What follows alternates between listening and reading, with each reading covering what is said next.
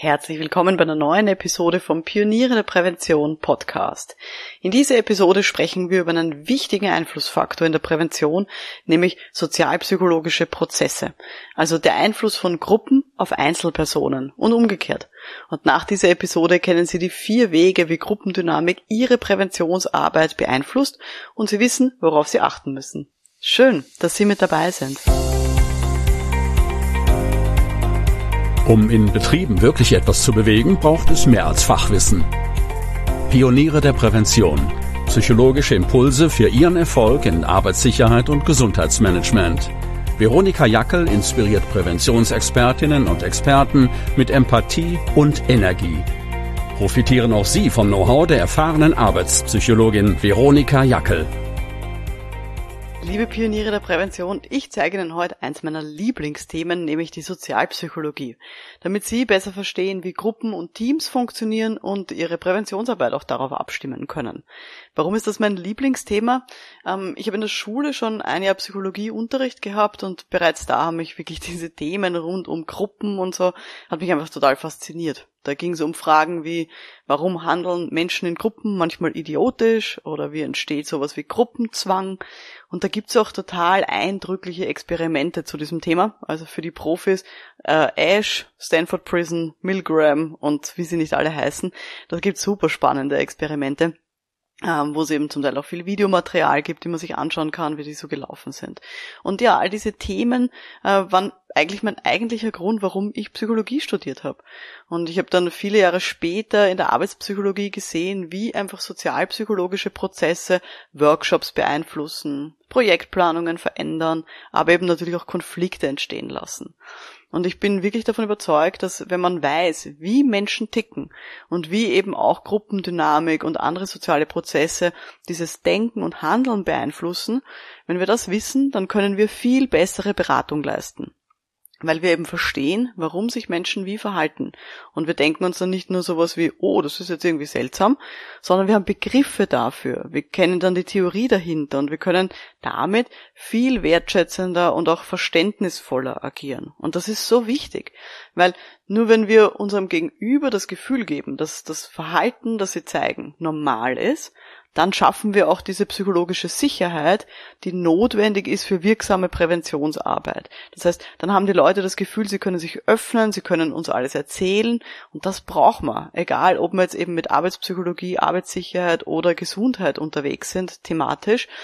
Dieses Gefühl wollen wir immer beim Gegenüber ähm, erzeugen, oder? Also ich glaube, da sind wir uns recht einig. Bevor wir inhaltlich loslegen, sind Sie schon Mitglied in der Online-Akademie für Pioniere der Prävention?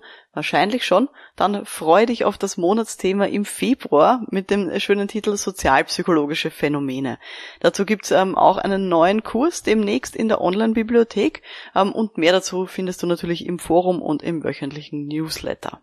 Aber jetzt starten wir mal los mit dieser Podcast-Episode.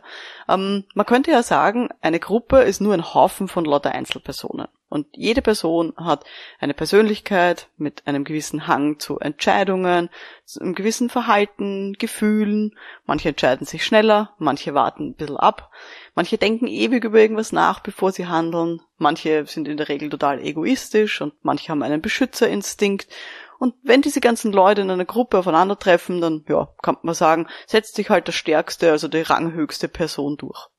Ganz so einfach ist es aber nicht. Gruppen sind einfach keine Anhäufung von Einzelpersonen, sondern sie sind ganz komplexe Strukturen und haben auch eigene Gruppendynamiken. Also das heißt, wie die Leute sich gegenseitig wahrnehmen, wie sie sich gegenseitig beeinflussen und wie sie auch als Gruppe Entscheidungen treffen, ist von ganz vielen Aspekten beeinflusst. Und da gibt's total spannende Phänomene, die wir eben als Präventionsexpertinnen kennen und erkennen sollten. In der Podcast-Episode kann ich jetzt keine Sozialpsychologie-Vorlesung halten, weil an der Uni habe ich das Thema über drei Semester jede Woche zwei Stunden gehabt. Da kommt schon einiges zusammen. Aber ich möchte gerne so ein paar Beispiele bringen, wie Gruppendynamik unsere Präventionsarbeit beeinflusst. Und ich habe das jetzt ähm, hab mir aufgeschrieben, so in vier verschiedene Wege gegliedert, auf welchem Weg eben diese sozialpsychologischen Prozesse unsere Präventionsarbeit beeinflussen. Erste Variante, nämlich dass diese sozialen Prozesse selber das Thema sind von unserer Präventionsarbeit. Da denke ich jetzt natürlich an die Gefährdungsbeurteilung psychischer Belastungen, wo das Sozialklima sowohl innerhalb von einer Abteilung, aber auch mit den verschiedenen Führungsebenen natürlich total relevant ist. Also alle, die sich mit dieser Gefährdungsbeurteilung psychischer Belastungen beschäftigen, wissen, wovon ich rede, ist ein Riesenthema. Aber natürlich auch Konflikte und Konfliktmanagement können ein großes Thema sein. Im BGM oder auch bei Gesundheitszirkeln kann das ein großes Thema werden, wenn darüber gesprochen wird. Also diese sozialen Prozesse können selber einfach ein Thema sein für die betriebliche Prävention. Also es kann eben diese Themenauswahl auch beeinflussen, was man denn dann so macht in einer Firma. Weg Nummer zwei, ähm, ein bisschen so Meta. Äh, die Gruppendynamik beeinflusst die Planung von Steuerungsgruppen. Also in einer Steuerungsgruppe selber herrscht ja auch eine gewisse Gruppendynamik. Also wer ist für, wer ist eher gegen ein Projekt oder eine Idee. Und das beruht oft auch auf so persönlichen Interessen oder auch auf der Sympathie zwischen den Leuten. Und das hat dann eben einen Einfluss darauf, wer bekommt in einer Organisation wie viel Budget, Wer stellt sich sozusagen gut mit der Geschäftsführung? Ähm, wer redet auch miteinander ganz unabhängig von so offiziellen Meetingterminen? Wie laufen so informelle Kanäle ab, auch zwischen so Steuerungsgruppenmitgliedern? Und all das hat eben dann einen Einfluss auf die Planung ähm, in einer Steuerungsgruppe. Das heißt, was zum Beispiel im betrieblichen Gesundheitsmanagement gemacht wird, wer wie viel ähm, Zeit auch zur Verfügung gestellt bekommt, wer kann seine Themen hier vielleicht gut präsentieren, wie kommt das dann an bei den anderen Steuerungsgruppenmitgliedern. Und das ähm, hat eben, wie gesagt, einen großen Einfluss darauf, was wir dann letztendlich machen, was wir durchsetzen können in der Präventionsarbeit oder auch was vielleicht dann nach hinten gestellt wird und wo wir dann keine Entscheidung bekommen für ein Thema, das wir eingebracht haben als Präventionsexpertinnen. Das ist der Weg Nummer zwei. Dann, ganz wichtig, Weg Nummer drei, ähm, diese ganzen sozialpsychologischen Phänomene, die ablaufen in Teams, beeinflussen natürlich die Präventionskultur, die auch herrscht in einem Team. Also zum Beispiel, ich nenne mal die psychologische Sicherheit, die ich auch heute schon mal angesprochen habe. Das heißt, bei der psychologischen Sicherheit geht es darum, dass ich mir sicher sein kann, ich kann offen reden, ähm, ohne dass ich Angst haben muss, dass mein Gegenüber glaubt, ich bin irgendwie blöd oder ähm, ich mache irgendwie alles falsch, sondern ich kann auch Dinge ansprechen, die vielleicht ein bisschen unangenehmer sind. Das ist, sag ich mal, im groben psychologische Sicherheit ähm, in einem Team. Und ich habe es leider auch schon erlebt, wenn diese psychologische Sicherheit nicht da ist in einem Team, dann können äh, sowas wie Gruppendiskussionen nicht gut stattfinden, weil zum Beispiel Konflikte diese internen Erhebungen behindern. Das heißt, man kann dann zum Beispiel keine Gefährdungsbeurteilung in einer größeren Gruppe machen, ähm, weil sich die Leute einfach nicht trauen, hier Dinge zu äußern. Das kann schon anfangen mit, weiß nicht, ich mache ein Beobachtungsinterview Gestern hatte ich ein Beobachtungsinterview zum Beispiel mit Reinigungskräften in einem Museum. Ähm, und dann bin ich natürlich auch mitgegangen und war dann auch im Pausenraum mit dabei und habe hier eben meine Gespräche geführt zum Thema psychische Belastungen und da habe ich natürlich dann auch in die Runde Fragen gestellt, eben wie es ihnen geht mit der Arbeitseinteilung, ähm, wie sie es wahrnehmen, die, die Gespräche, die sie auch haben mit Besucherinnen und Besuchern in dem Museum.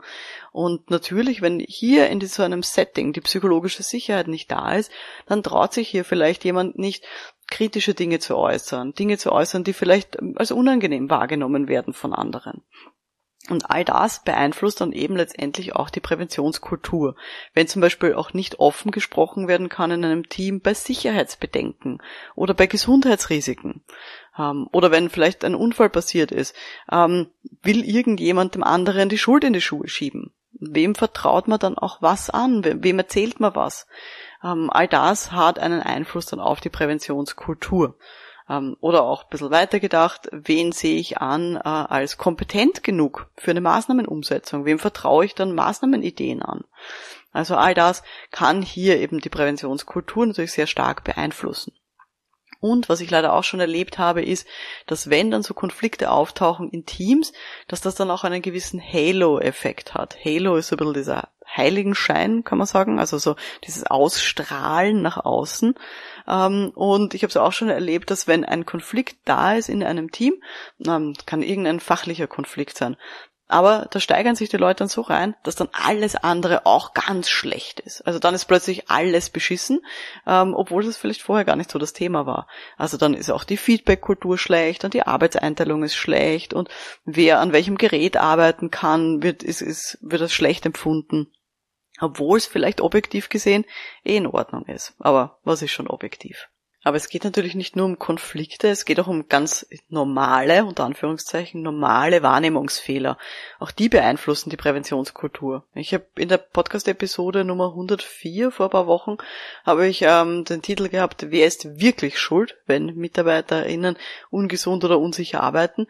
Und da habe ich geredet über den fundamentalen Attributionsfehler. Also, dass die Ursache von Verhalten eher in der handelnden Person gesucht wird, als in den Umständen rundherum. Also eben, dass zum Beispiel, wenn ein Arbeitsunfall da ist, man eher sagt, die Person ist selber schuld, weil sie nicht aufgepasst hat und eher weniger auf die ganzen Umstände rundherum achtet. Und auch das ist natürlich ein sozialpsychologisches Phänomen, das unsere Präventionskultur total stark beeinflusst. Also das ist eben der dritte Weg, wie unsere Präventionsarbeit dadurch ähm, verändert wird oder beeinflusst wird. Und der vierte Weg, wie Gruppendynamik unsere Präventionsarbeit beeinflusst, sind, dass man soziale Phänomene ähm, auch als Nudge verwenden kann, also als Anstupser für gesundheitsförderliches oder sicheres Verhalten. Das ist die positive Variante. Ähm, ich habe in der Episode Nummer 107 vor, ich glaube, drei, vier Wochen, ähm, habe ich schon mal über Nudging ein bisschen was genaueres erzählt. Nudging ist so diese Technik des Anstupsens, so ein bisschen den Leuten ja Schubser geben in die für uns richtige richtige Richtung für gesundheitsförderliches, sicheres Verhalten. Und diese Nudges, die arbeiten auch sehr häufig mit sozialen Phänomenen. Also zum Beispiel, dass wir eher glaubwürdigen Expertinnen und Experten folgen.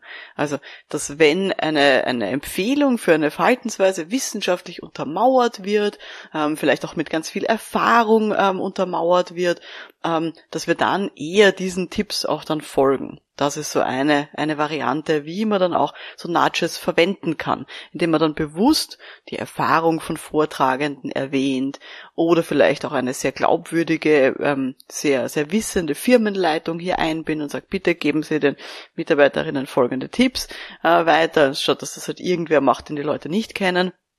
Also all das kann man hier auch positiv verwenden für eben unsere Präventionsarbeit. Oder auch ein zweites Phänomen, wir tun eher, was andere Leute machen.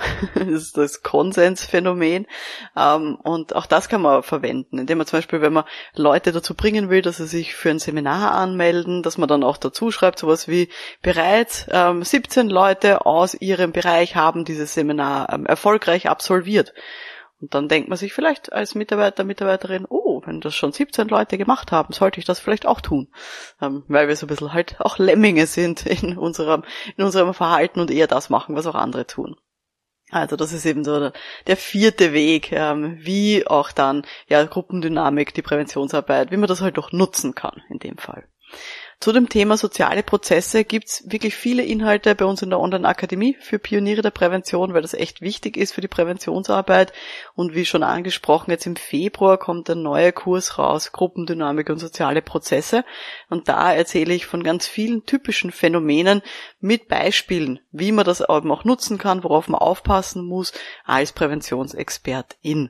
Das war jetzt heute eben nur so ein bisschen ein Teaser dazu, so ein kleines, eine kleine Kostprobe. Wenn Sie das mehr interessiert, schauen Sie gerne vorbei ähm, unter www.pionierederprävention.com-akademie.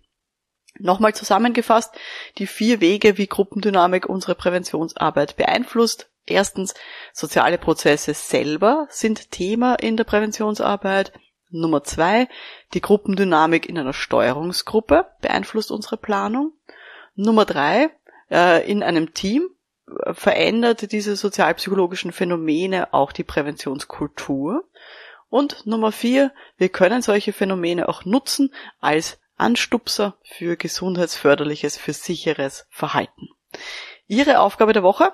Schauen Sie mal genau hin. Wo fallen Ihnen denn solche sozialen Prozesse, soziale Beeinflussungen auf in Ihrem Arbeitsalltag? Schauen Sie da mal ein bisschen genauer hin, wenn Sie bei Teams unterwegs sind oder vielleicht auch, wenn Sie in Ihrer eigenen Abteilung nachschauen, falls Sie innerbetrieblich tätig sind. Das war jetzt die heutige Folge vom Podcast für Pioniere der Prävention. Wenn Sie das interessiert hat, schauen Sie gerne nochmal oder hören Sie nochmal gern rein in die zwei Episoden, die ich vorher erwähnt habe. Episode Nummer 104. Ähm, wer ist wirklich schuld, äh, wenn MitarbeiterInnen ungesund oder unsicher arbeiten?